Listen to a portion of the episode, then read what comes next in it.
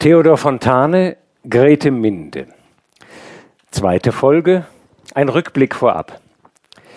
Die Hauptfigur in Fontanes Novelle Grete Minde ist die noch minderjährige Tochter eines alten Tangermünder Kaufmanns, Jakob Minde, und dessen zweiter Ehefrau, einer katholischen Spanierin, die er auf einer Handelsreise in Brügge kennengelernt hatte. Doch sie starb, als Grete noch ein kleines Kind war. Sie weiß von ihr nur durch Erzählungen der alten mindischen Haushälterin Regine. Grete wächst im Haus ihres Vaters heran, in dem auch Gerd Minde, der Sohn aus Jakob Mindes erster Ehe, und dessen Ehefrau Trud leben.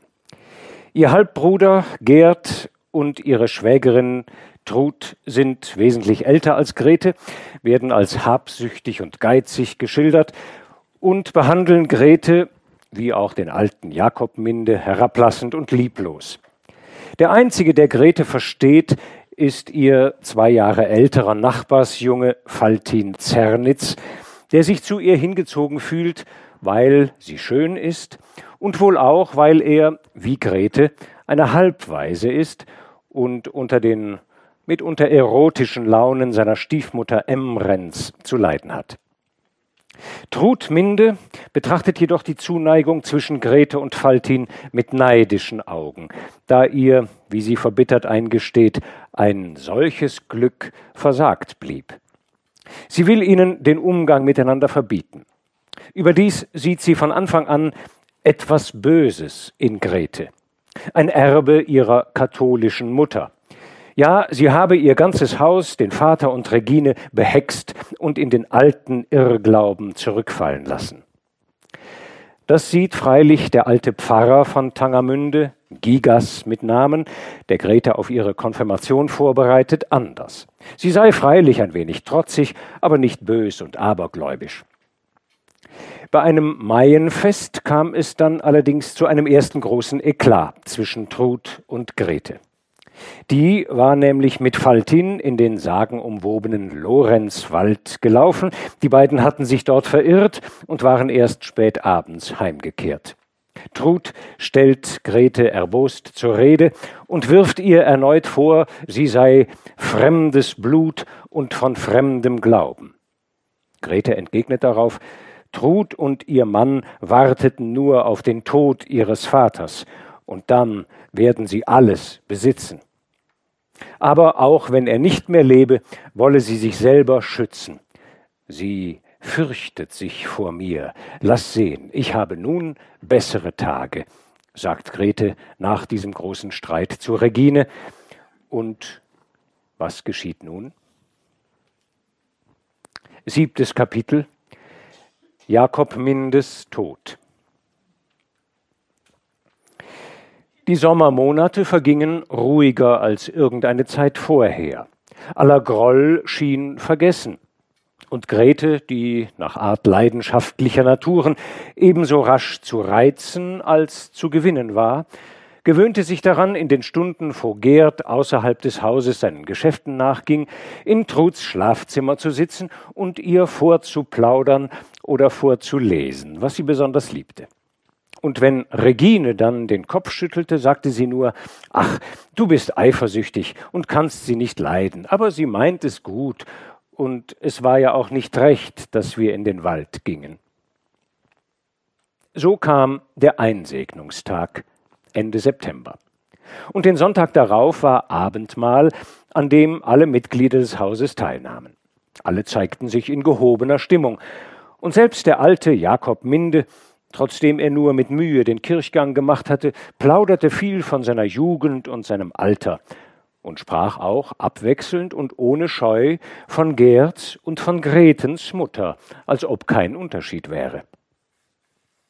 Trud und Gerd sahen dabei einander an, und was in ihren Blicken sich ausgesprochen hatte, das sollte sich andern Tags bestätigen denn in aller Frühe schon lief es durch die Stadt, dass der alte Ratsherr auf den Tod liege. Und als um die sechste Stunde der Schein der niedergehenden Sonne drüben an den Häuserfronten glühte, bat er Reginen, dass sie die Vorhänge zurückschieben und die Kinder rufen solle. Und diese kamen. Und Grete nahm seine Hand und küsste sie. Gleich danach aber winkte der Alte seine Schwiegertochter zu sich heran und sagte, Ich lege sie dir ans Herz, Trud. Erinnere dich allzeit an die Mahnung des Propheten, lass die Weisen Gnade bei dir finden. Erinnere dich daran und handle danach. Versprich es mir und vergiss nicht diese Stunde. Trud antwortete nicht. Grete aber warf sich auf die Knie und schluchzte und betete, und ehe sie ihren Kopf wieder aufrichtete, war es still geworden in dem kleinen Raum. Am dritten Tage danach stand der alte Minde hoch aufgebahrt in St. Stephan, der Tangermündischen Hauptkirche. Auf dem Altar brannten die großen Kerzen, und ringsumher saßen die Ratmannen der Stadt Obenan der alte Peter Gunz, der nicht geglaubt hatte, seinen so viel jüngeren Freund überleben zu müssen. Keiner fehlte, denn die Mindes waren das älteste Geschlecht und das vornehmste, wirkliche Kaufherren und seit Anbeginn im Rat der Stadt. In nächster Nähe des Sarges aber standen die Leidtragenden. Gerd sah vor sich hin, stumpf wie gewöhnlich während Trud und Grete, schwarz und in wollene Stoffe gekleidet, zum Zeichen ihrer tiefsten Trauer bis über Kinn und Mund hinauf hohe weiße Tücher trugen, die nur den Oberkopf frei ließen. Grete, kaum fünfzehn Jahre, sah um vieles älter aus, als sie war, und alles Kindliche, das ihre Erscheinung bis dahin gehabt hatte, schien mit diesem Tage von ihr gewichen. Die Orgel spielte, die Gemeinde sang, und als beide schwiegen, trat Gigas aus der Sakristei und schritt auf die Altarstufen zu. Er schien noch ernster als gewöhnlich, und sein Kopf mit dem spärlichen weißen Haar sah unbeweglich über die hohe Radkrause hinweg. Und nun begann er. Erst hart und herbe, wie fast immer die Strenggläubigen, wenn sie vom Tod und Leben sprechen. Als er aber das Allgemeine ließ und vom Tod überhaupt auf diesen Toten kam, wurde er warm und vergaß aller Herbigkeit. Er, dessen stummes Antlitz hier spräche, so hob er mit immer eindringlicher werdenden Stimme an, sei ein Mann gewesen wie wenige, denn er habe beides gehabt, den Glauben und die Liebe. Da sei keiner unter ihnen, an dem er seine Liebe nicht betätigt habe. Der Arme habe seine Mildtätigkeit, der Freund seine Hilfe, die Bürgerschaft seinen Rat erfahren. Und seine klugen und feinen Sitten seien es gewesen, die bis nach Lübeck und bis in die Niederlande hin das Ansehen der Stadt auf die jetzige Höhe gehoben hätten. Dies wüssten alle. Aber von seinem Glauben und seiner Glaubensfestigkeit wisse nur er. Zwar habe er eine Reihe von Jahren unter den Bekennern der alten Irrlehre gelebt, und die bedrohlichste Stunde für das Heil seiner Seele sei die Stunde seiner zweiten Eheschließung gewesen. Denn die Liebe zum Weibe, das sei die größte Versuchung in unserer Liebe zu Gott. Aber er habe ihr widerstanden und habe nicht um irdischen Friedens willen den ewigen Frieden versäumt. In seinem Wandel ein Vorbild werde sich die selige Verheißung, die Christus der Herr auf dem Berg am Galiläischen Meer gegeben, dreifach an ihm erfüllen, sei er doch friedfertig und sanftmütig gewesen und reinen Herzens. Und nun sangen sie wieder, während die Träger den Toten aufhoben und ihn das Mittelschiff entlang aus der Kirche hinaus auf den Kirchhof trugen. Denn ein Grab im Freien war sein letzter Wille gewesen. Draußen aber, unter alten Kastanienbäumen, deren Laub sich herbstlich zu färben anfing, setzten sie den Sarg nieder, und als er hinabgelassen und das letzte Wort gesprochen war, kehrten alle heim und Trud und Gerd schritten langsam die lange Straße hinunter bis an das mindische Haus, das nun ihres war. Nur Grete war geblieben und huschte heimlich in die Kirche zurück und setzte sich auf die Bahre, die noch an alter Stelle stand. Sie wollte beten, aber sie konnte nicht und sah immer nur Trud, so herb und streng, wie sie sie früher gesehen hatte, und fühlte deutlich, wie sich ihr das Herz dabei zusammenschnürte. So saß sie und starrte vor sich hin und fröstelte. Und nun sah sie plötzlich auf und gewahrte, dass das Abendrot in den hohen Chorfenstern stand und dass alles um sie her wie in lichtem Feuer glühte, die Pfeiler, die Bilder und die hoch aufgemauerten Grabsteine. Da war es ihr, als stünde die Kirche rings in Flammen. Und von rasender Angst erfasst, verließ sie den Platz, auf dem sie gesessen, und floh über den Kirchhof hin. In den engen Gassen war es schon dunkel geworden. Der rote Schein, der sie geängstigt, schwand vor ihren Augen, und ihr Herz begann wieder ruhiger zu klopfen. Als sie aber den Flur ihres Hauses erreicht hatte, stieg sie zu Reginen hinauf, umarmte und küsste sie und sagte Regine, nun bin ich ganz allein, eine Weise.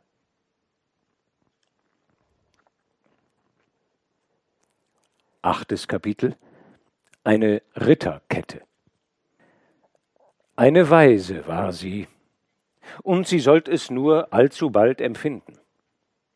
Anfangs ging es auch noch um die Christzeit. Als aber Ostern herankam, wurde es anders im Haus, denn es geschah, was nicht mehr erwartet war. Trud genas eines Knäbleins. Da war nun die Freude groß, und auch Grete freute sich, doch nicht lange. Bald musste sie nämlich wahrnehmen, dass das Neugeborene alles war und sie nichts. Regine kochte den Brei und sie gab ihn. Dass sie selber ein Herz habe und ein Glück verlange, daran dachte niemand. Sie war nur da um anderer Glückes willen, und das verbitterte sie.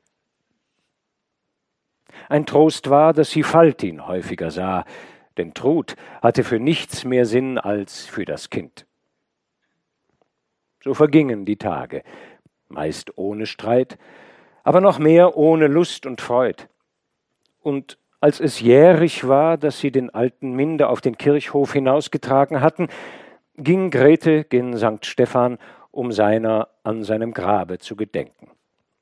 Es war ein schöner Oktobertag, und die Kastanien lagen wieder ausgestreut umher. Grete setzte sich auf den Hügel, und das Bild des geliebten Toten stand wieder vor ihrer Seele, blass und freundlich. Und sie hing ihm noch in süßer Trauer nach, als sie sich plötzlich bei Namen gerufen hörte. Sie sah auf und erkannte Faltin. Er hatte sie das Haus verlassen sehen und war ihr nachgegangen. Ach, wie geht es? fragte Grete. Faltin antwortete nicht gleich. Endlich sagte er Ich mag nicht klagen, Grete, denn dein eigen Herz ist voll. Aber Emrens ist wie vertauscht und hat was gegen mich, erst seit kurzem. Seit ihr das Kleine habt, und jeden Tag wird es schlimmer. Es ist, als ob sie's der Trud nicht gönnte. Grete schüttelte den Kopf. Nein, nein, das ist es nicht. Ich weiß, was es ist und woher es kommt. Trud ist schuld. Sie verredet dich bei der Emrenz. Verredet mich? Ja, verredet dich. Ich weiß es von der Regine. Die war neulich in der Hinterstube oben und wiegte das Kind, als die beiden, Trud und Emrenz, am Fenster saßen und da hörte sie dein Lob aus der Emrens Mund, und wie sie sagte, du seist ein guter Junge und machtest ihr das Leben nicht schwer, was du doch könntest, denn sie sei ja noch jung und deine Stiefmutter. Aber das missfiel der Trud, und sie fragte nur, ob sie denn blind sei und ob sie nicht sähe, wie dir der Schalk im Nacken säße, du lachtest ja über sie. Faltins Augen waren immer größer geworden. Ja, glaub es nur, Regine hört alles und sieht alles. Sie sah auch, wie sich Emrens verfärbte, bitterbös, und wie sie dann der Trud zuflüsterte, ich danke dir, Trud, ich will nun ein Auge darauf haben. Ach, also daher, sagte Faltin. Aber gut, dass ich es weiß. Ich will Sie zur Rede stellen, eure Trud. Ha, mich verreden, das ist schlecht. Und unwahr dazu, warf Grete ein. Faltin schwieg eine Weile, dann aber sagte er beinahe kleinlaut Nein, unwahr ist es eigentlich nicht. Es ist schon wahr. Ich hab mich abgewandt und hab auch gelacht. Aber ich tat's nicht im Bösen und wollt ihr nicht wehe tun. Und das weiß die Trud auch. Und sie weiß auch, dass ich der Emrens nicht gram bin, ganz und gar nicht, und dass ich mich eigentlich freue, dass der Vater sie gern hat, wenn ich auch so manchmal meine Gedanken darüber habe. Denn es geht ihr nichts wirklich zu Herzen, außer wenn es eine neue Mod oder ein Putz oder eine Gasterei ist. Eigentlich habe ich sie doch gern. Und weißt du, Gret, ich werde mit ihr sprechen, nicht mit der Trud. Ich bin jetzt 18 und mit 18 da darf man's. Ich wette, sie nimmt's gut auf und lacht bloß darüber und gibt mir einen Kuss und dann ruft sie den Vater und erzählt ihm alles und sagt, dass er schuld sei. Ja, er, er. Und dass sie mich heiraten wolle. Nächstens schon, wenn es nicht anders wird, ganz anders. Er lacht dann immer, weil er es gern hört, aber sie sagt es noch lieber. Grete, die während er sprach eine Menge der umherliegenden Kastanien gesammelt und aufgezogen hatte, hing sie sich jetzt als Schnur um den Hals und sagte Wie kleidet es mich? Ach, Gret, dich kleidet alles. Du weißt es ja. Und alle Leute wissen's. Sie sagen aber auch, es sei hart, dass du dein Leben so vertrauern müsstest. Immer so mit dem Kind. Grete seufzte. Ach ja, freilich, es ist nichts Feines. Aber dann gibt's mir auch wieder zu lachen, wenn ich so sehe, wie sie das Würmchen aufputzen und einen kleinen Prinzen aus ihm machen möchten. Dabei ist es ein so hässlich Kind. Alles an ihm hat eine falsche Stelle und passt nicht recht zusammen.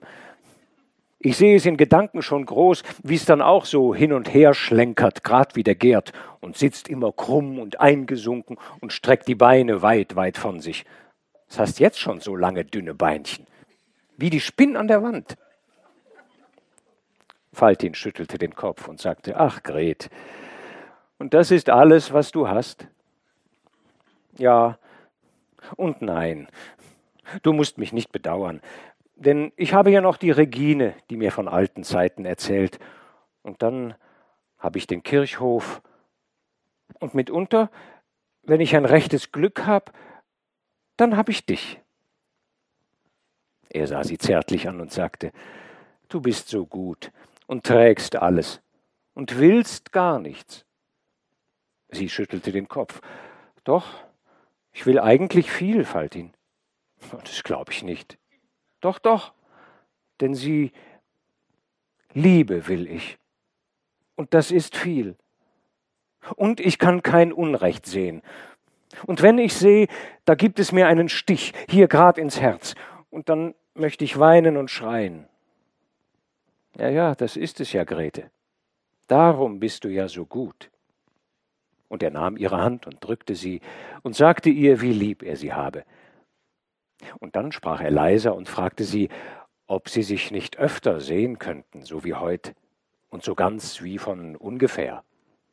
Und dann nannt er ihr die Plätze, wo es am ehesten ginge. Hier, der Kirchhof sei gut, die Kirche drin. Am besten aber sei die Burg, da sei niemand und alles so schön und still und der Blick so weit. Grete war es zufrieden. Und sie sagten einander zu, dass sie, solange die schönen Herbstestage dauerten, sich allwöchentlich einmal oben auf der Burg treffen und miteinander plaudern wollten und als sie das beschlossen, hing Grete ihm die Kastanienkette um, die sie bis dahin getragen, und sagte, er sei nun ihr Ritter, der zu ihr halten und für sie fechten und sterben müsse. und dabei lachten sie.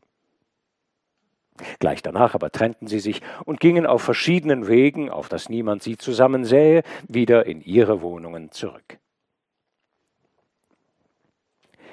Neuntes Kapitel Auf der Burg. Sie hielten Wort. Und eine Woche später, während welcher Grete mehr als seit langem unter Truds Launen gelitten hatte, trafen sie sich nachmittags auf dem Kirchhof und gingen durch Tor und Vorstadt erst bis an die Freiheit und dann auf einem ansteigenden Schlängelweg bis zur Burg selbst hinauf. Hier auf dem großen Außenhof, der zugleich als Wirtschaftshof diente, war ein buntes und bewegtes Leben. Im Taktschlag klang es von der Tenne her, die Scheunentore standen offen, und die Mädchen, die beim Flachsbrechen waren, sangen über den Hof hin es waren zwei Königskinder, die hatten einander so lieb. Sie konnten beisammen nicht kommen, das Wasser war viel zu tief. Das Wasser war viel zu tief. Ach, Liebster, könntest du schwimmen, so schwimme doch her zu mir. Es klang so traurig, aber die Gesichter der Mädchen lachten dabei. Hörst du, sagte Faltin, das gilt uns. Grete schwieg, ihr war so weh. Und endlich sagte sie, Lass uns gehen, Faltin, ich weiß nicht, was es ist. Sieh nur, wie die Spreu von der Tenne fliegt. Es ist alles so frei und luftig hier. Und wenn ich hier mitstünd, ich glaube, da verwehte manches, was mich quält und drückt. Faltin suchte nach einem Trosteswort, und sie schritten, als er sie wieder beruhigt hatte, auf einen halb ausgetrockneten Graben zu, der den großen äußeren Burghof von dem kleinen inneren trennte. Eine schmale Zugbrücke führte hinüber, und sie passierten sie. Drinnen war alles still. Der Efeu wuchs hoch am Gemäuer auf, und in der Mitte stand ein alter Nussbaum, dessen weites Geäst den halben Hofraum überdachte. Um den Stamm her war eine Bank. Grete wollte sich setzen. Faltin aber nahm ihre Hand und sagte Nicht hier, Grete. Und damit gingen sie weiter, bis an den Fuß eines steilen Treppchens, das oben auf einen breiten, von zwei Türmen flankierten Wallgang mündete. Zwischen diesen Türmen aber lief eine niedrige Feldsteinmauer, auf die setzten sie sich und sahen in die Landschaft hinaus. Zu Füßen hatten sie den breiten Strom, die Elbe, und die schmale Tanger, die spitzwinklig in den Strom einmündete. Drüben aber, am andern Ufer, dehnten sich die Wiesen hinter denen hier und dort eine vom Abendrot übergoldete Kirchturmspitze hervorblickte. Der Himmel blau, die Luft frisch, und in das Geläut der ersten heimwärts ziehenden Herden mischte sich von weit her das Anschlagen der Abendglocke. Ach, wie schön, sagte Grete. Jahr und Tag, dass ich nicht hier oben war. Alles so frisch und so weit. Und zu Haus ist es so dumpf und so eng. Da bin ich wie gefangen und eingemauert. Und du möchtest fort? Lieber heute als morgen. Entsinnst du dich noch? Maifest vorm Jahr, als wir uns verirrt hatten und auf den Hirsch warteten, der uns aus dem Walde hinaustragen sollte?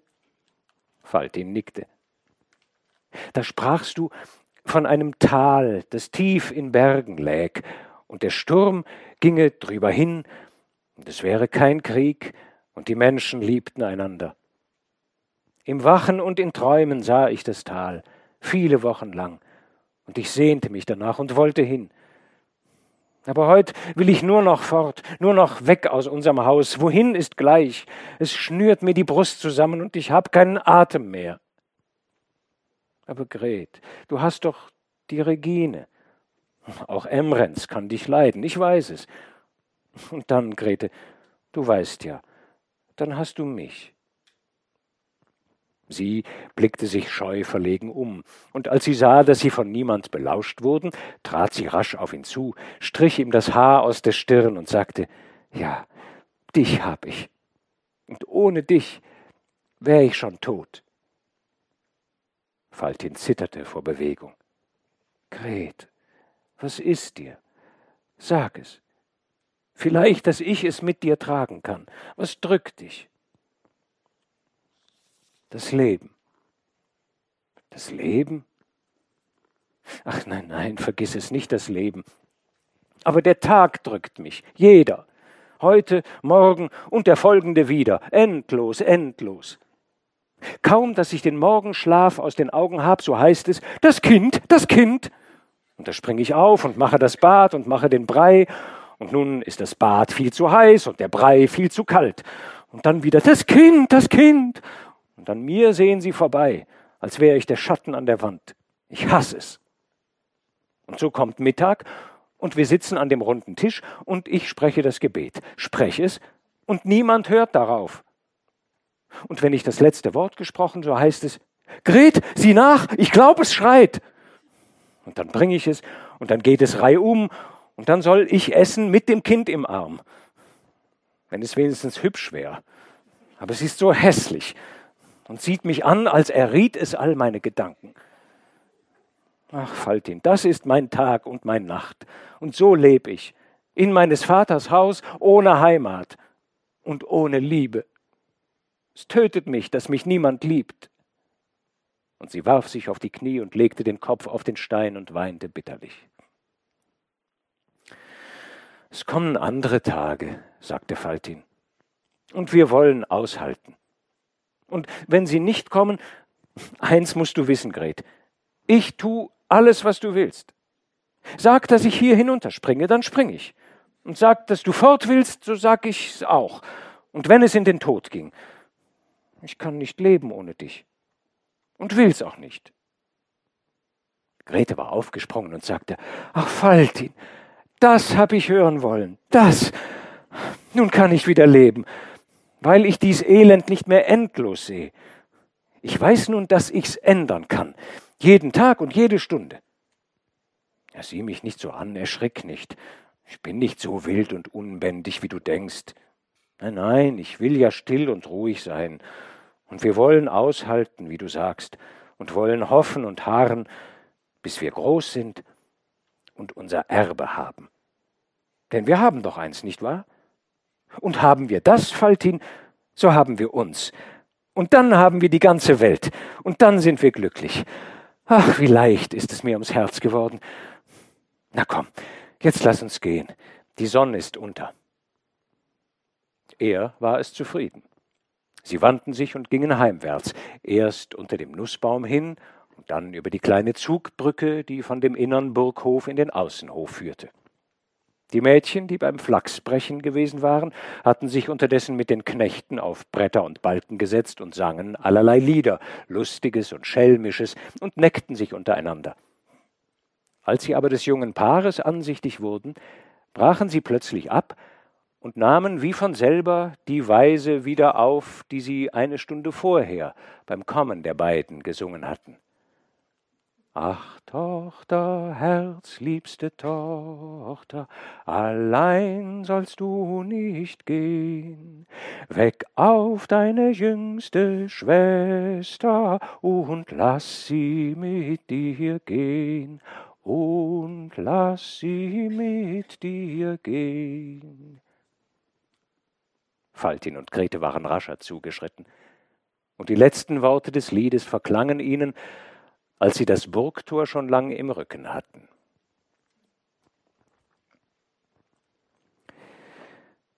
Zehntes Kapitel zu Weihnachten. Ich kann nun wieder leben, hatte Grete gesagt. Und wirklich, das Leben wurde ihr leichter seitdem. Ein beinahe freudiger Trotz, dem sie sich auch wenn sie gehorchte, hingeben konnte, half ihr über alle Kränkungen hinweg. Sie gehorchte ja nur, weil und solange sie gehorchen wollte. Wollte sie es einmal nicht mehr, so konnte sie, wie sie zu Faltin gesagt hatte, jeden Tag dem Spiel ein Ende machen.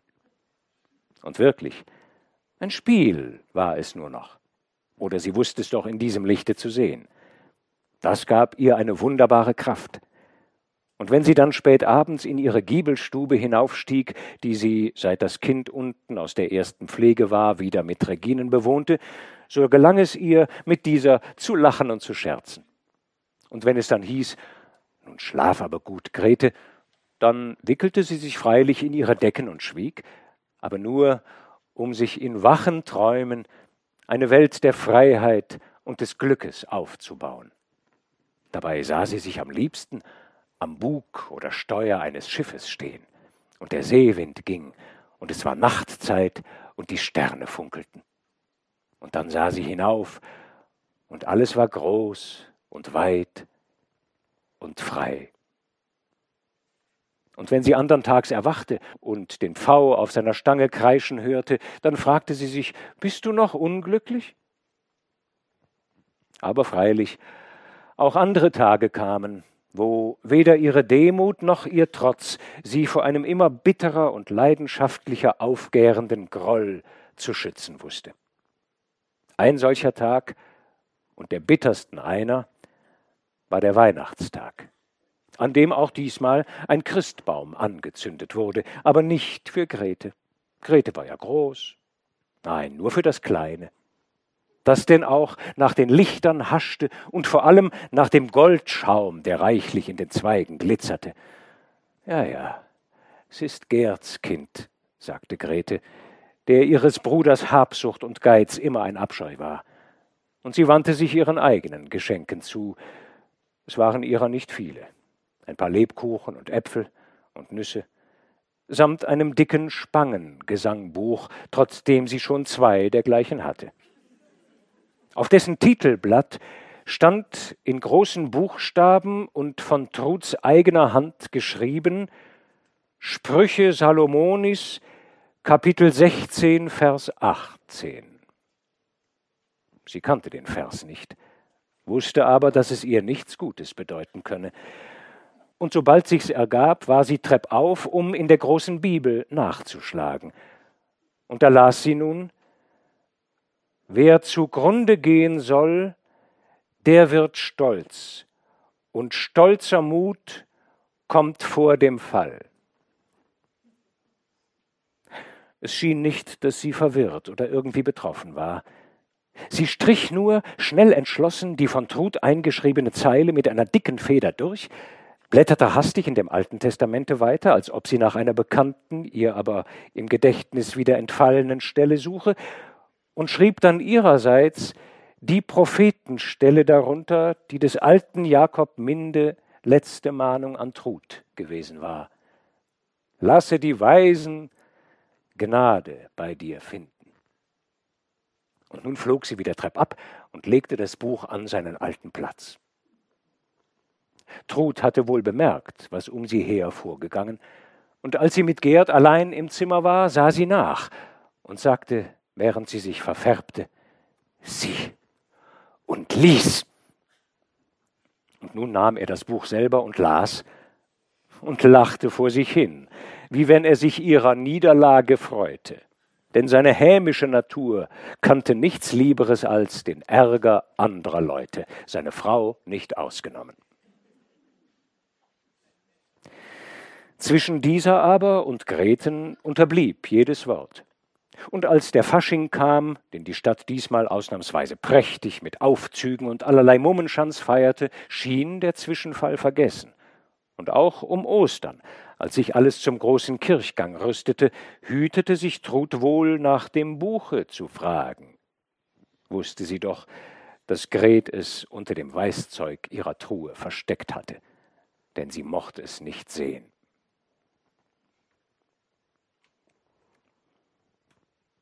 Elftes Kapitel, der Kurfürst kommt. Und nun war Hochsommerzeit, der längste Tag schon um vier Wochen vorüber.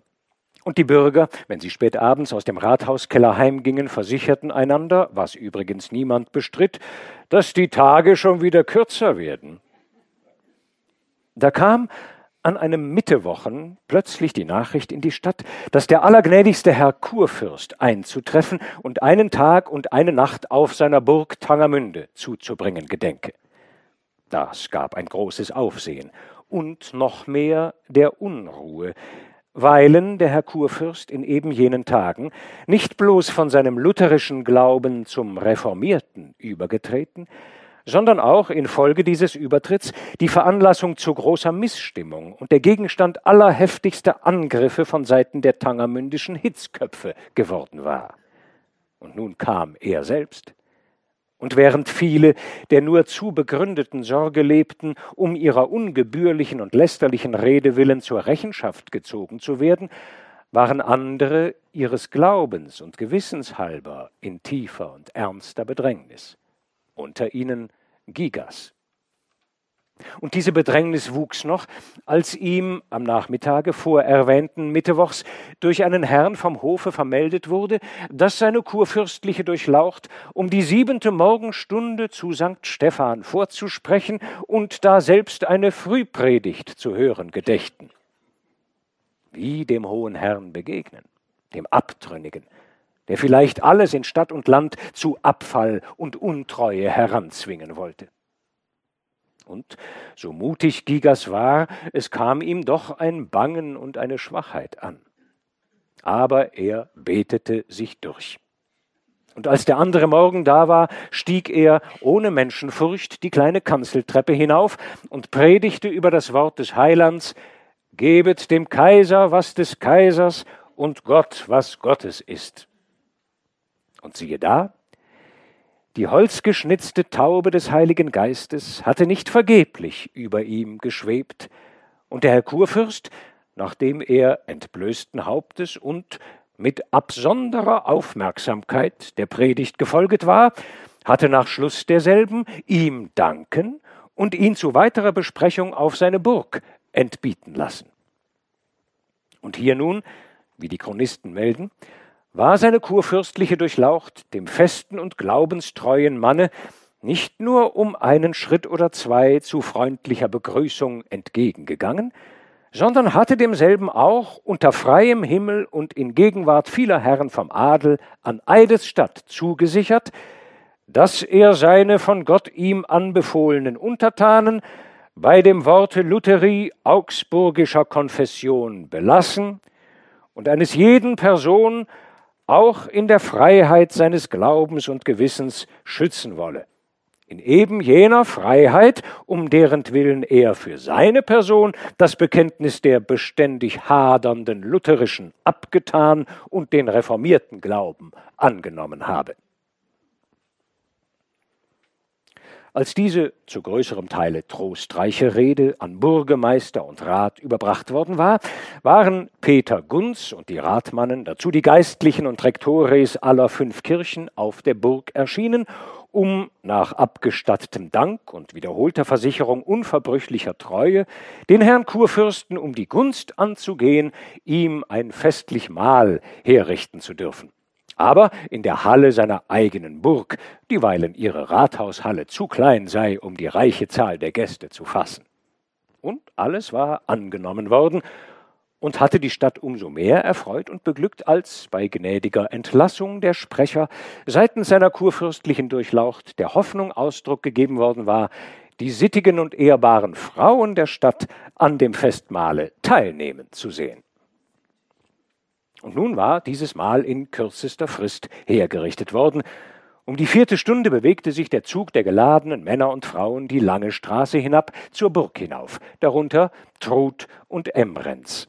Beide waren absonderlich reich und prächtig gekleidet, in Ketten und hohen Krausen, und Emrenz, aller Julihitze zum Trotz, hatte sich ihr mit Hermelinpelz besetztes Mäntelchen nicht versagen können. Und nun war alles oben. Das Mahl begann. Die gotischen Fenster mit ihren kleinen, buntglasigen, in Blei gefassten Scheiben standen nach Fluss und Hof hin weit offen, und die Gäste, solange es drin ein Schweigen gab, hörten von den Zweigen des draußen stehenden Nussbaums her das Jubilieren der Vögel. Trinkspruch reihte sich an Trinkspruch. Und wenn dann von der großen Empore herab die Stadtpfeifer einfielen und die Paukenwirbel bis weit hinaus in die Landschaft rollten, dann hielt der Fährmann sein Boot an, und die Koppelpferde horchten auf und sahen verwundert nach der sonst so stillen Burg hinüber. Zwölftes Kapitel Am Wendenstein Um eben diese Zeit saß Grete daheim in der Hinterstube des ersten Stocks. Truds letztes Wort an sie war gewesen, Hüte das Kind. Und nun hütete sie's. Es lag in einer Wiege von Rosenholz, ein Schleiertuch über dem Köpfchen, und durch Tür und Fenster, die beide geöffnet waren, zog die Luft. Es regte sich nichts in dem weiten Hause. Und doch war jemand eingetreten. Faltin. Er hatte die Haustür vorsichtig geöffnet, so dass die Glocke keinen Ton gegeben, und leiser noch, als er in das Haus eingetreten war, stieg er jetzt die Stiege hinauf bis an die Schwelle der Hinterstube. Es schien, dass Grete schlief und einen Augenblick war er in Zweifel, ob er bleiben oder wieder gehen solle. Aber zuletzt rief er leis ihren Namen, und sie sah lächelnd auf. Komm nur, sagte sie, ich schlafe nicht, ich hüte das Kind. Willst du's sehen? Nein, nein, sagte er, lass es. Sehen wir es an, so wecken wir es. Und ist es wach, so schreit es. Und es soll nicht wach sein und noch weniger schreien, denn ich will dich abholen. Alle Welt ist draußen auf der Burg, und du bist hier allein, als wärst du die Magd im Haus oder die Kindermuhme. Komm, es sieht uns niemand. Ich bin so neugierig. Und du bist es doch auch, nicht wahr? Ja, und das Kleine? Na, lass nur, es schläft ja. Und Regine hütet es so gut wie du. Komm, ehe das Fest aus ist, sind wir wieder da. Und du setzt dich an deinen alten Platz und niemand weiß es. Und die schlafenden Kinder haben ihren Engel. Na gut, ich komm. Und dabei rief sie nach der Regine, die neben dem Küchenherde saß, und noch ehe der Pfau draußen auf dem Hof gekreischt und sein Rad geschlagen hatte, was er, wenn er Greten sah, immer zu tun pflegte, waren sie schon an ihm vorbei und zur Gartenpforte hinaus. Niemand begegnete ihnen, alles war wie ausgestorben. Erst als sie die Freiheit passiert und den äußeren Burghof erreicht hatten, sahen sie, dass hier die kleinen Leute samt ihrem Gesinde zu vielen Hunderten standen und den Raum bis an die Zugbrücke hin so völlig füllten, dass an ein Hineinkommen in den inneren Burghof gar nicht zu denken war. Und so schlug den Faltin vor, wieder hügelabwärts zu steigen und drüben auf den Elbwiesen einen Spaziergang zu machen. Grete war es zufrieden. Und als sie den Fährmann angerufen und den Fluss gekreuzt hatten, wandten sie sich wieder, um auf die goldig im Schein der Spätnachmittagssonne daliegende Burg zurückzusehen und in die von drüben herüberklingenden Lebehochs mit einzustimmen. Aber bald waren sie's müd, und sie gingen tiefer in die mit Ranunkeln und rotem Ampfer übersäte Wiese hinein bis sie zuletzt an einen niedrigen Erdwall kamen, der sich quer durch die weite Wiesenlandschaft zog. Auf der Höhe dieses Walles lag ein Feldstein von absonderlicher Form und so dicht mit Flechten überwachsen, dass sich ein paar halb verwitterte Schriftzeichen daran nur mühsam erkennen ließen. Auf diesen Feldstein setzten sie sich. Was bedeutet der Stein? fragte Grete. Ich weiß es nicht vielleicht ein Wendengrab. Aber dies hier ist das Feld, wo die große Tangerschlacht war. Heiden und Christen. Die Heiden siegten. Vor uns bis dicht an den Wald und hinter uns bis dicht an den Fluss liegen sie zu vielen Tausenden. Ach, davon mag ich gar nicht hören. Auch nicht, wenn die Christen gesiegt hätten. Aber sieh, wie schön. Und dabei zeigte Grete auf die vor ihnen ausgebreitete Landschaft. Weißt du, wie die Dörfer dort heißen? Gewiss weiß ich's. Da rechts ist Buch, wo der Herr von Buch lebte, der einen Schatz in unserer Tangermünder Kirche viele Jahre lang verborgen hielt, um ihn zuletzt als Lösegeld für seinen Herrn Markgrafen zu zahlen, denn die Magdeburger hatten ihn gefangen genommen. Markgraf Otto, Otto mit dem Pfeil. Ein schöner Herr und sehr ritterlich und war ein Dichter und liebte die Frauen. Weißt du davon? Nein. Und das Dorf da mit dem blanken Wetterhahn? Ja, das ist Fischbeck. Ach, das kenne ich. Da wohnt der alte Pfarrer, nun habe ich seinen Namen vergessen, aber von dem weiß ich. Das war eines Fischbecker Bauernsohn und sollte seines Vaters Pferde hüten. Aber er wollte es nicht und lief ihm fort. Denn er wusste es bestimmt in seinem Herzen, dass er ein geistlicher und ein frommer Mann werden müsse, und er wurde es auch, und nun hütet er am selben Ort sein Amt und seine Gemeinde. Ja, aber Grete, woher weißt du das alles? Die Geschichte von der großen Tangerschlacht und von dem Tangermünder Schatz, die weißt du nicht, aber die von dem Fischbäcker Pastor weißt du? Grete lachte. Und weißt du, wie lange ich es weiß? Seit gestern. Und weißt du von wem? Von Gigas. Das musst du mir erzählen. Ja, freilich. Aber da muss ich etwas ausholen. Nur zu, wir haben ja Zeit. Nun sieh, Faltin, du weißt ja, ich bin immer weit fort, weit fort in meinen Gedanken. Abends, wenn ich mit der Regine bin, lese ich von Kindern oder schönen Prinzessinnen, die vor einem bösen König oder einer bösen Königin geflohen sind. Es gibt viele solche Geschichten, nicht bloß in Märchenbüchern. Und neulich, da hatte ich wieder einen Traum, wie schon oft, wieder von Flucht. Und es war, als flög ich, und mir war im Fliegen so wohl und so leicht. Aber als ich aufwachte, war ich bedrückt und unruhig in meinem Gemüt. Und da dachte ich, das soll ein Ende haben. Du wirst Gigas fragen. Der soll dir sagen, ob es etwas Böses ist, zu fliehen. Und so ging ich zu ihm, gestern um die Mittagsstunde, trotzdem ich wohl gehört hatte, dass er selber in Sorg und Unruh sei. Und wie fandest du ihn? Ich fand ihn in seinem Garten zwischen den Beeten. Wir gingen auf und ab, wie er es gern tut, und sprachen vielerlei. Zuletzt auch von unserem Herrn Kurfürsten, der, wie wir ja schon wussten, eine Nacht und einen Tag auf seiner Burg zu bleiben gedenke. Und als ich sah, dass Gigas sich wegen ihm in seinem Gewissen sorgte, da fasste ich mir ein Herz und fragte ihn, was er wohl mein, ob Flucht allemalen ein bös und unrecht Ding sei, oder ob es nicht auch ein rechtmäßig Beginnen sein könne. Und was antwortet er? Er schwieg erst eine ganze Weile. Als wir aber an die Bank kamen, die zu Ende des Mittelganges steht, sagte er, Setz dich, Gret, und nun sag mir, wie kommst du zu solcher Frag? Aber ich gab ihm keine Antwort und wiederholte nur alles und sah ihn dabei fest an, denn ich hatte wohl bemerkt, dass er an nichts als an den gestrengen Herrn Kurfürsten dachte, der genferisch geworden, und an alles Fährliche, was ihm selber daraus erwachsen könne. Und endlich nahm er meine Hand und sagte, Tja, Gret, das ist eine schwere Frage.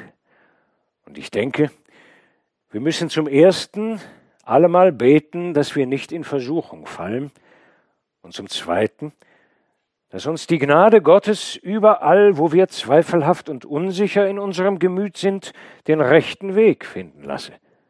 Denn die richtigen Wege sind oft wechselvolle Wege. Und wenn es heut unsere Pflicht ist, zu gehorchen und auszuharren, so kann es morgen unsere Pflicht sein, nicht zu gehorchen und uns durch Flucht einem schlimmen Ansinnen zu entziehen. Aber eines gilt heut und immer da. Wir müssen in unserem Tun, ob wir nun fliehen oder ausharren, einem höheren Rufe Folge leisten. Und dann erzählt er mir von dem Fischbeckschen Pastor und seiner Flucht. Und da wusste ich nun, was ich wissen wollte. Und dass auch eine Flucht das Rechte sein könne. Und als ich heimging, zählt ich mir her, wer alles geflohen sei. Josef und Maria, und auch Petrus floh aus seinem Gefängnis. Ja, aber ein Engel des Herrn führte sie, sagte Faltin. Und sie flohen um Gott und Glaubens willen. Es schien, dass diese Worte Greten ins Gewissen trafen, denn sie schwieg.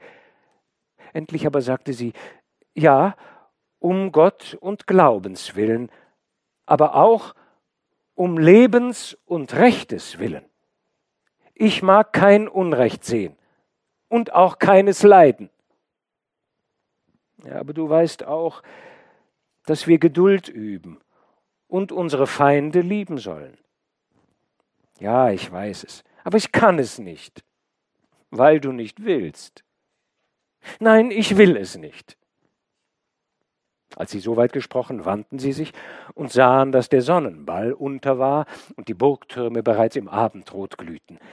Es ist Zeit, dass wir heimgehen, sagte Faltin, oder wir verpassen's und Trud ist eher zu Haus als wir. Hm, lass sie, sagte Grete leicht. Ich mag nicht mehr nach Haus. Mir ist, als wäre dies mein letzter Tag und als müsst ich fort. Heute noch. Gleich. Willst du, Faltin? Faltin sah sie bang und fragend an. Du willst nicht? Na sag's nur. Du fürchtest dich. Doch, doch, ich, ich will, Grete, ganz gewiss. Aber ich muss es einsehen, dass, dass es nicht geht. Und hab ich dir es anders versprochen, damals auf der Burg, als die Mädchen sangen, so darfst du mich nicht beim Wort nehmen. Es war ein Unrecht. Sie warf den Kopf, sagte aber nichts und nahm seinen Arm. Und so schritten sie wieder auf die Fähre zu. Die Sterne waren bald herauf und spiegelten sich in dem stillen Strom. Oben auf der Burg schimmerten noch die Lichter, und aus weiter Ferne hörte man noch ein Singen, das mehr und mehr verklang. Dazu klatschten eintönig die Ruderschläge des Fährboots, und nun lief es auf, und Faltin und Grete sprangen ans Ufer. Sie sprachen nicht, bis sie wieder vor der mindischen Gartenpforte standen. Gut Nacht, Faltin, sagte Grete, beinahe gleichgültig. Als dieser aber ging, ohne sich umzusehen, rief sie noch einmal seinen Namen, und er wandte sich wieder und lief auf sie zu, und sie umarmten und küssten sich. Vergiss, Faltin, was ich gesagt habe. Ich weiß ja, dass du dich nicht fürchtest, denn du liebst mich. Und die sich lieben, die fürchten sich nicht. Aber noch eins. Komm in einer halben Stunde in den Garten, in euren, und wart auf mich. Mir ist so wunderlich. Und ich muss dich noch einmal sehen. Denn sie, ich weiß, es geschieht heute noch etwas. Ich fühle es ganz deutlich, hier. Und dabei legte sie die Hand aufs Herz und zitterte. Er versprach es, und sie trennten sich. Dreizehntes Kapitel Flucht. Die Pforte war nur angelehnt, und schon vom Garten aus ließ sich's erkennen, dass Trud inzwischen ins Haus zurückgekehrt sein müsse. Grete schlich vorsichtig hinein und tastete sich heimlich über Flur und Treppe bis an das Hinterzimmer des oberen Stocks. Die Tür stand noch offen, wohl der Schwüle halber, und Grete sah hinein. Und was sie sah, war das Erwartete. Die Wiegendecke lag zurückgeschlagen, und Trud, in allem Putz und Staat, den sie bei der Festlichkeit getragen, mühte sich in gebückter Stellung um das Kind. Ihre hohe Krause war zerdrückt, ihr Haar halb herabgefallen. Ihren silbernen Hakengürtel aber, der ihr beim Aufnehmen und Niederlegen des Kindes hinderlich gewesen sein mochte, hatte sie von sich getan und über das Fußbrettchen der Wiege gehängt. Jetzt richtete sie sich auf und sah Greten vor sich stehen. Ei, Grete, schon da? Sagte sie bitter. Wo warst du? Fort. Fort. Und ich hat es dir verboten. Verboten? Ja. Und nun sieh das Kind. Ein Wunder Gottes, wenn es am Leben bleibt. Und wenn es stirbt, so bist du schuld. Wenn es stirbt? An dem Kind ist nichts versäumt. Ich ließ es bei Regine. Und Regine ist 30 Jahre im Haus. Sie war Kindermuhme bei Gerd und dann bei mir und hat mich großgezogen. Ja, das hat sie. Aber wozu? Undankbare Kreatur. Bettelkind. Denn das bist du, nichts weiter. Eine fahrende Frau war sie, deine Mutter. Und keiner weiß, woher sie kam. Aber jetzt kennen wir sie, denn wir kennen dich. Eine fremde Brut seid ihr. Und der Teufel sieht aus euren schwarzen Augen. Was sagst du? Trud aber, ihrer Sinne nicht mehr mächtig, erhob ihre Hand und schlug nach ihr. Grete war einen Schritt zurückgetreten, und es flimmerte ihr vor den Augen. Und dann, ohne zu wissen, was sie tat, griff sie nach dem über der Wiege hängenden Gürtel und schleuderte ihn der verhassten Schwägerin ins Gesicht. Diese, vor Schmerz aufschreiend, wankte. Und Grete sah nun, dass die scharfen Ecken des langen silbernen Gehänges Truds Stirn oder Schläfe schwer verletzt haben mussten, denn ein Blutstreifen rann über ihre linke Wange. Aber sie schrak vor diesem Anblick nicht zurück. Und nichts als das doppelt selige Gefühl ihres befriedigten Hasses und ihrer errungenen Freiheit blühten in ihr. Ja, Freiheit. Sie war dieses Hauses nun los. Denn das stand fest in ihrer Seele, dass sie nicht länger bleiben könne. Fort, gleich! Und sie flog die Treppe hinab und über Flur und Hof in den Garten. Da wuchsen wieder die Himbeerbüsche, wie damals, wo sie hier mit Faltin gestanden und über den Hänfling und sein Nest geplaudert hatte aber ihre verwilderte Seele gedachte jener Stunden stillen Glückes nicht mehr. Sie kletterte nur rasch hinauf, sprang in den Zernitzschen Garten hinunter und versteckte sich in der Laube. Eine Viertelstunde war vergangen, als Grete Schritte vom Hof her hörte. Ach, Faltin, mein einziger Faltin, es ist gekommen, wie es kommen musste. Und erzählte ihm, was geschehen. Ich wusste es, alles. Und ich muss nun fort. Diese Nacht noch. Willst du, Faltin?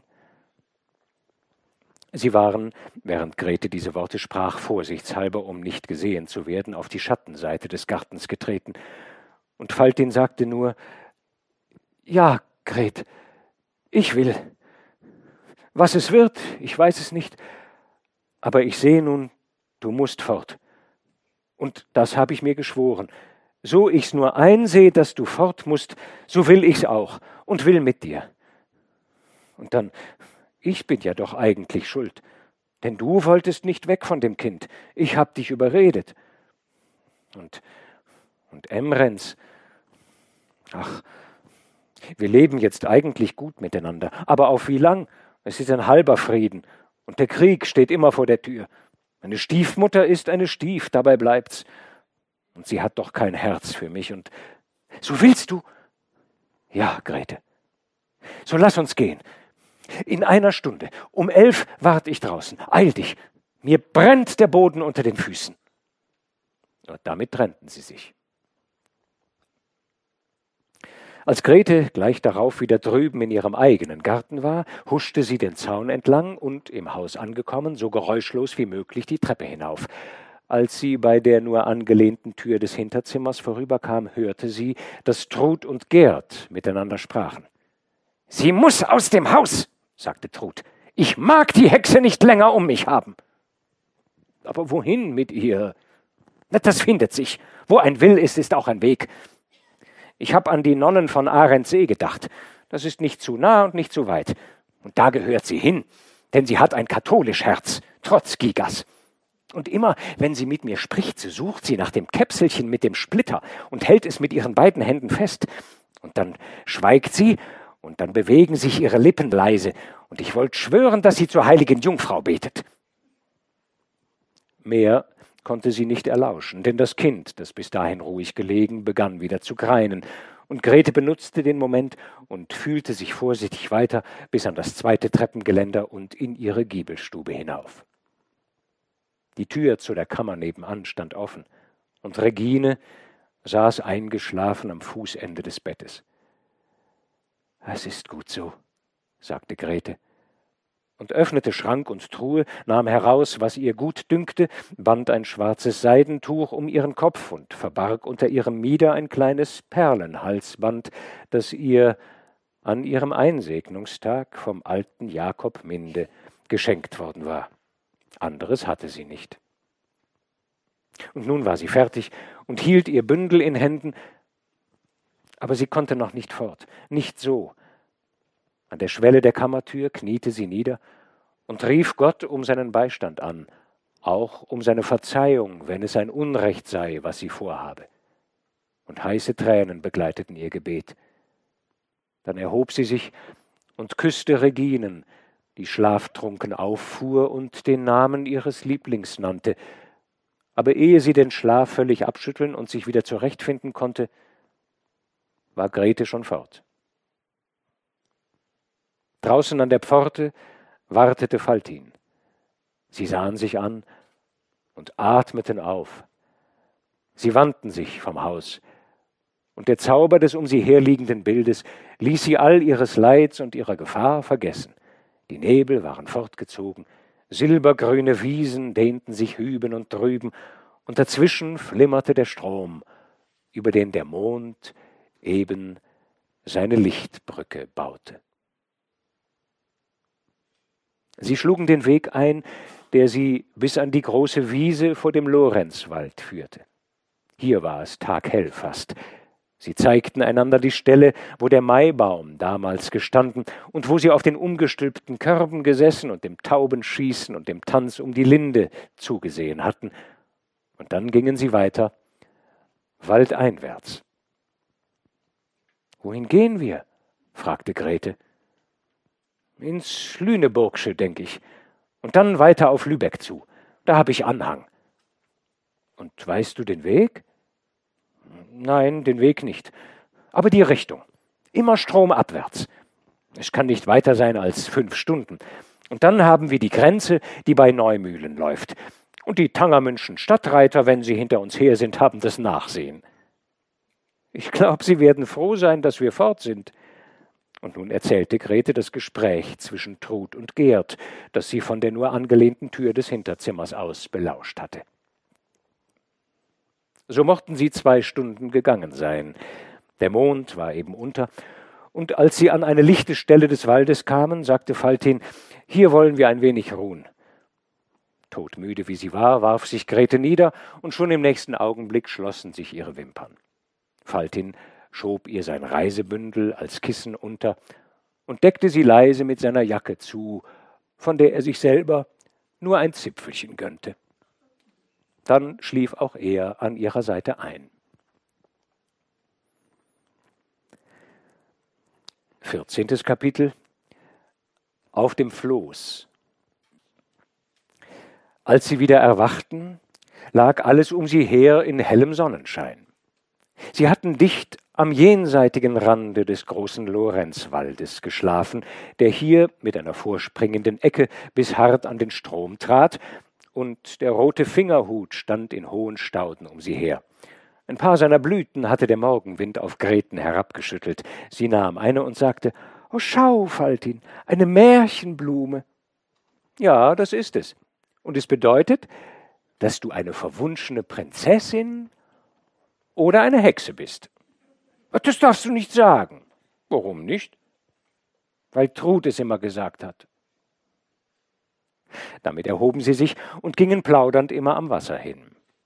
Da bemerkten sie, dass auf dem Strom ein großes Floß geschwommen kam, lange zusammengebolzte Stämme, auf denen sich vier Personen deutlich erkennen ließen, drei Männer und eine Frau. Zwei von den Männern standen vorn an der Spitze des Floßes, während der dritte, der der jüngste zu sein schien, das Steuer führte. Was meinst du?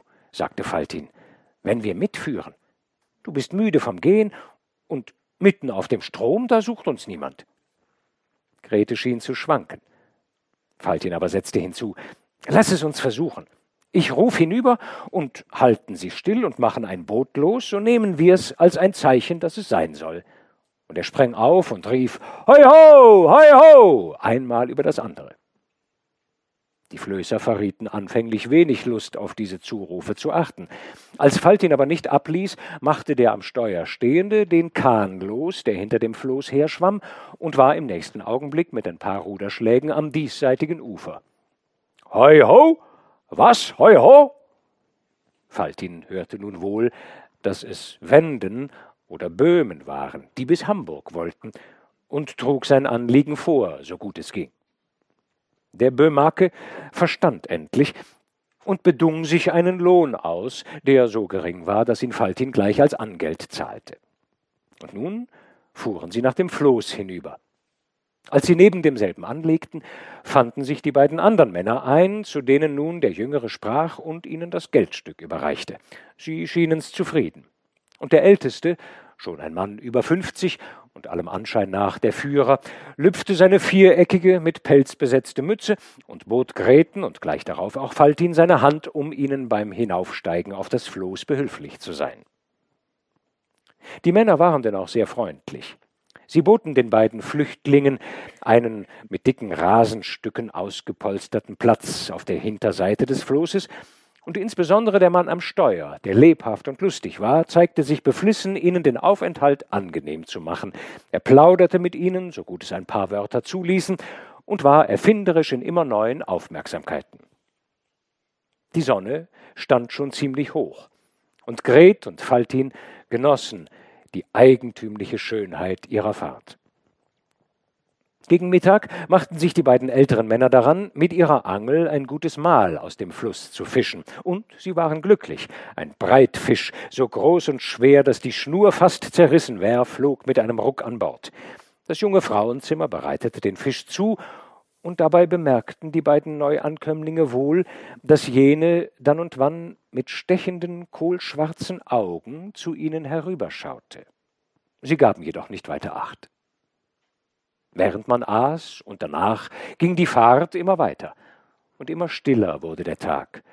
Auch der Mann am Steuer schwieg endlich, und Faltin und Grete hörten nichts mehr als das Gurgeln des Wassers und das Gezirp im Rohr des nahen Uferschilfes.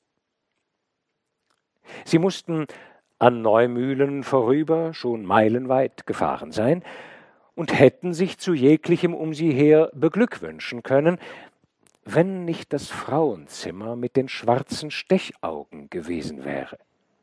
Grete war es nicht entgangen, dass sie seit Mittag kein Auge von ihnen ließ und ersichtlich etwas gegen sie vorhatte. Ob aus Eifersucht oder Habsucht ließ sich nicht erkennen, aber etwas Gutes konnte es nicht sein. Grete teilte Faltin ihre Besorgnisse mit. Dieser aber schüttelte den Kopf und wollte davon nichts wissen. Und siehe da, auch Grete vergaß es wieder, als sich plötzlich ein neues Leben auf dem Floß zu regen begann. Der Alte nahm eine Fiedel, und die Frauensperson führte mit dem jungen Burschen einen böhmischen Tanz auf.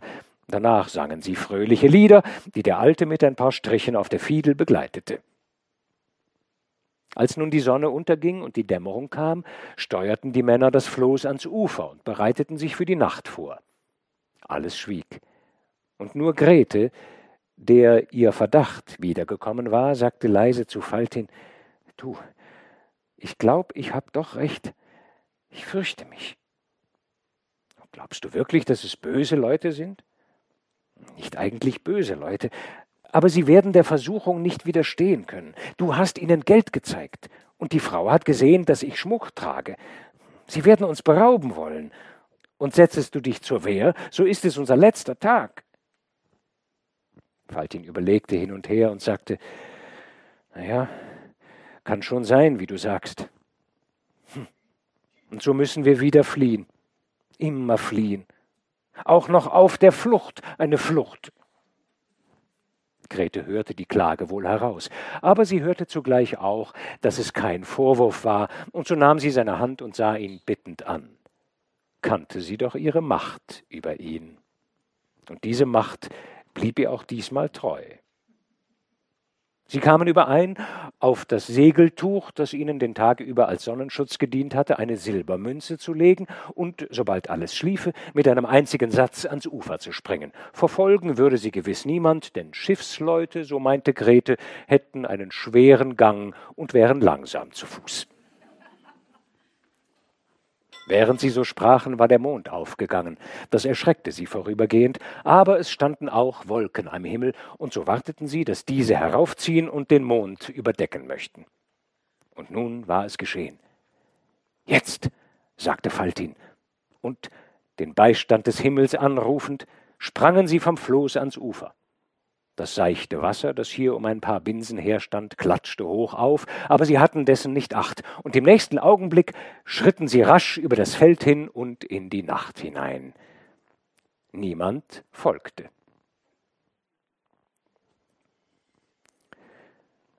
Fünfzehntes Kapitel Drei Jahre später. Aber was dann geschieht, das erfahren Sie das nächste Mal.